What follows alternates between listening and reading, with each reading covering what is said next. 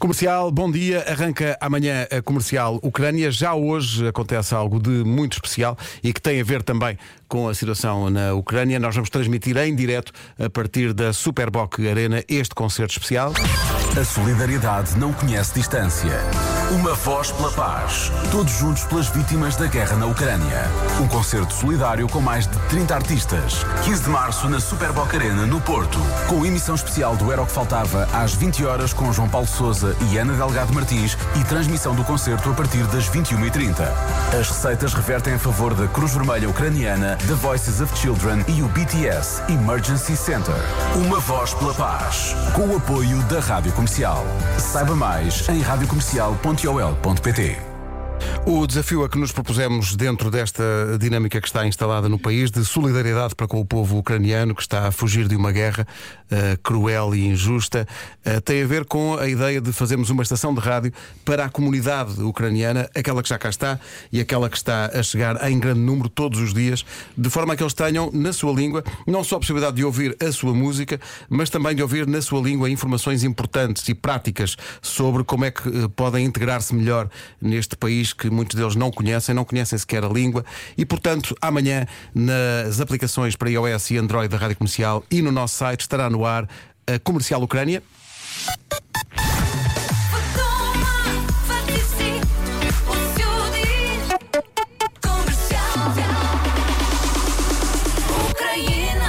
Estão connosco as duas vozes da comercial Ucrânia. Eh, Este projeto serviu também para promover o regresso a casa do Marcos Fernandes. Bom dia, Marcos. Olá, bom dia. Bem-vindo. Bem-vindo. Já tínhamos saudades tuas. Eu também. Olha, apresenta-nos a voz feminina da comercial Ucrânia. Chama-se Vitória eh, Starchenko. Starchenko. Disse bem, não disse? bem. Olá, bom dia. Bom dia, Vitória. Bom dia, Vitória. A Vitória eh, já vive em Portugal. Vivo em Portugal há 16 anos. Mais ou menos o seu português. Não é o nosso ucraniano, Melhor fugir do dia. mas mais ou menos. Eh, eh, como, é que, como é que encarou esta ideia de entrar neste, neste projeto? Adorei a ideia, vi a notícia logo de manhãzinho, porque a primeira coisa nos últimos 20 dias que nós fazemos é acordar e ver logo as notícias do dia. E falar com os nossos familiares, claro, na Ucrânia. Vi a notícia, adorei a notícia, tomei a iniciativa, enviei um e-mail se por acaso precisavam hum, de ajuda. Foi, foi, foi um bocadinho por aí. Daí responderam, ligaram, fiquei super contente e cá, cá estamos nós. Eh, têm sido dias, imagino, apesar desse sorriso, complicados estes, estes, estes dias. muito complicados, mas também com, com, com muita esperança, com muita fé, porque nós vamos vencer. Como é que, onde é que está a sua família lá na, na Ucrânia? Uma parte da, da, da família, e daí falo da minha cidade natal, chama-se cidade de Izium, fica a 100 km da cidade de Kharkiv. Ouvimos falar muito dessa cidade, aliás, daquilo que resta dessa cidade, com muita pena minha, era cidade muito linda. A minha cidade natal, Izium, também está, está destruída.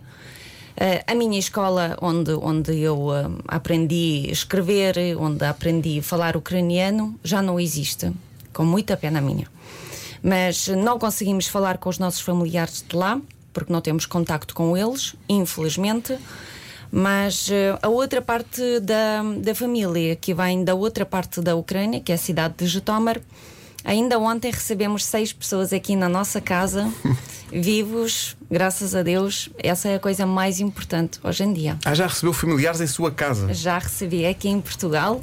Por isso já sabem dizer olá, bom dia, e sabem contar até cinco. Ao fim de um dia, caramba. É, não é? Oh, Vitória, uma das coisas que, que, que eu acho que passa pela cabeça de toda a gente é exatamente essa, ahm, essa agora necessidade de muita gente que vem da Ucrânia de aprender agora o português. Ah, enquanto ucraniana que está cá há 16 anos, o português. É fácil de aprender, foi complicado, ou para um ucraniano que até para quem ouve de fora os idiomas até tem algumas semelhanças. No, no- no seu caso, o aprender o português e aquilo que está a dizer às pessoas é: é fácil? Para mim foi fácil e foi difícil. É uma resposta muito banal, eu sei, mas é verdade. No início eu fui para a escola e eu fui para o 11 ano, porque quando cheguei eu tinha 16 anos, na cidade das Caldas da Rainha, mas eh, eu tive muita vontade para Sim. aprender. Eu acho que aí essa é a regra. A Desculpa, mas regra. chegou sem saber falar português? Sem, sem saber E foi direto para o 11 primeiro ano. Só, só para saber. Aterrou numa nave. Mas primeiro, isso é épico. Já agora, em que área? Eh, ciências É, é humanas. facílimo, facílimo. Fácil, fácil. Para pouca- costas, poucas palavras. Facílimo. Para que é que é preciso o português para isso? Mas como é que foi essa adaptação? Chegar a uma escola e não percebe nada? Não percebia nada, não. Eh, nós chegamos no dia 1, e quando eu digo nós, porque eu e a minha irmã, porque os meus pais já estavam em Portugal, eu mais a minha irmã, chegamos no dia 1 de agosto de 2005. No dia 16 de setembro fomos para a escola, fomos a estudar, tentar. Eu já sabia dizer caneta, caderno, eh, professora, bom dia. E depois lembro muito bem, eu Já ia tinha com os uma básicos. frase super decorada que era Bom dia, o meu nome é Victória, tenho 16 anos e não falo português. Ah, boa, boa. Era Vitória, mais uma frase que devia ser importante era preciso de ir à casa de banho. Ou não, esse também convinha, não? Convinha. Hum, mas, mas, mas foi, graças a Deus, eu tive muitos amigos portugueses que estavam sempre comigo e, e- prontinhos para ajudar. Por isso, isso foi ótimo na fase da adaptação. Sim. Passando três meses, eu falava inglês, se calhar foi essa a minha facilidade em comunicar com pessoas, porque eu sou uma pessoa muito comunicativa e eu adorava saber tudo, queria saber tudo. E hum, passando três meses, eu disse: Olha, já chega de inglês, bora falar português. Mas nas aulas ah, eu não percebia nada. O, o que eu fazia? Eu escrevia cartas para a Ucrânia. Na altura não existia WhatsApps, não Sim, é? sim, sim, claro. Pois, Claro. nós- então eu tinha muitos amigos, então eu escrevia cartas, escrevia letras para eles. E Uma coisa engraçada eh, que, que a Vitória trouxe, nós ficámos muito surpreendidos, tem a ver se calhar com, com um costume vosso. Trouxe uma para o estúdio da comercial Ucrânia para amanhã, para a estreia, trouxe um bonequinho que temos Estou encantado aqui. com a- este boneco. Temos aqui a nossa. Explique-nos lá isto. Olha, basicamente foi uma prenda do meu primo quando eu inau- inaugurei a minha casa e ele trouxe da Ucrânia. Esse boneco vem mesmo da Ucrânia. E então é, é, é um amuleto que traz sorte para casa, que traz felicidade. Ele está lá para. É um guardião. Sendo que ainda não tem casa. nome, não é? Tem que ser Ainda batizado. Tem que ser batizado. Eu acho que podíamos- então eu podíamos- decidi, eu, eu tomei essa iniciativa e eu disse: olha, se, se calhar geria Marco, tens alguma sugestão? Não, mas acho que devíamos pôr os ouvintes a sugerir, a a a nomes. A sugerir nomes. Sim, sim, sim. Marcos, este projeto da comercial Ucrânia é de longe, se calhar, a coisa mais desafiante, digamos assim, que, que já te puseram à frente profissionalmente. Não é? Que isto, é uma coisa, isto é outro mundo. Não É é? outro mundo. A começar por ser bilingue, portanto vai ser Exato. uma rádio em português, em ucraniano. Vai ser aqui um desafio a gente conseguir entender-se. Mas ah, como a intenção é chegar primeiro aos deslocados que estão a chegar a Portugal para ter informações práticas sobre, enfim, como conseguir uma casa, como conseguir ah, ter acesso aos nossos hospitais e ah, vai-se estar a rodar constantemente esse tipo de informação, mas também dar informação sobre o que está a acontecer no terreno ah, e fazer a ponte entre os portugueses que querem ajudar e quem precisa de ser ajudado. Vamos ter mesmo falar em português e em, em ucraniano. Isso vai ser um grande desafio, mas eu penso que vai Vai. correr bem. Tu vais eh, acabar esta rádio a saber ucraniano. Sim, estava a pensar nisso. Eu ontem tentei uma simples palavra, obrigado, e já me esqueci da palavra. Como é que se diz obrigado? Escrever várias vezes. Como? Diáquio. Diáquio. Diáquio. Diáquio. Obrigado. É diáquio, tens bom remédio. Diáquio, remédio. Eh, mas a, a questão aqui é que é justamente essa, mesmo para, para toda a gente que está envolvida neste projeto, eh, o difícil disto muitas vezes teve a ver justamente com esse obstáculo da língua, porque é uma estação de rádio que nós vamos pôr no ar numa língua que nós não dominamos e, portanto, eh, é difícil eh, conseguir controlar todas as variáveis. Mesmo quando estávamos a escolher música, fomos ver aos tops o que é que as pessoas na Ucrânia estão a ouvir nesta altura. Há, evidentemente, e as, a música muitas vezes reflete o momento histórico dos países e há muitas canções de protesto e há muitas canções de, eh, de tentativa de, de animar as pessoas também e de as juntar em volta de uma causa que é a defesa do país. Eh, mas nós só sabemos isso agora porque de há uns dias para cá estamos a traduzir as músicas. Algumas são um bocadinho mais esticadas, mas eh, nós achamos que íamos mantê-las porque elas são o reflexo do tempo que está a acontecer hoje. E, da- e da- e- e se o povo ucraniano está a, procurar também refúgio e alento nessas canções, eh, nós temos que as tocar e temos que, que- que avançar para aí. Também terá música internacional, obviamente. Eh, tivemos também temos contactos também com algumas rádios para o público ucraniano, nomeadamente uma rádio que abriu na Polónia, eh, em FM mesmo, eh, para, uma, uma- para a população da Ucrânia que está a chegar à, à Polónia. Há muita gente que está a chegar à Polónia. Aliás, a maior porta de entrada eh, para, para, para o resto da Europa é por aí, mas também pela Roménia, pela Hungria, ao que, ao que julgo saber. Eh, como é que tem sido eh, à distância? Porque há muitos anos que não está lá, eh, na Ucrânia, não é, Vitória? A viver. A viver. Há quanto tempo é que não vai lá? Não vou lá há três anos, mas só por causa de Covid. Dois anos, sim, peço desculpa. Ah, dois anos que não vai lá. Dois anos, sim, porque começou a Covid e eu tinha bilhete comprado e depois então tive que desistir da viagem. Uma curiosidade que eu tenho, e acho que mais gente pode ter, é que nós, quando, quando vemos testemunhos de, de ucranianos que estão a fugir à guerra, eh, e quando vemos testemunhos também de jornalistas que estão lá e que contam isso, eh, é a, a sensação de, de uma população completamente incrédula, porque até ao último momento vocês não acreditavam que uma coisa destas fosse acontecer. Nunca, nunca.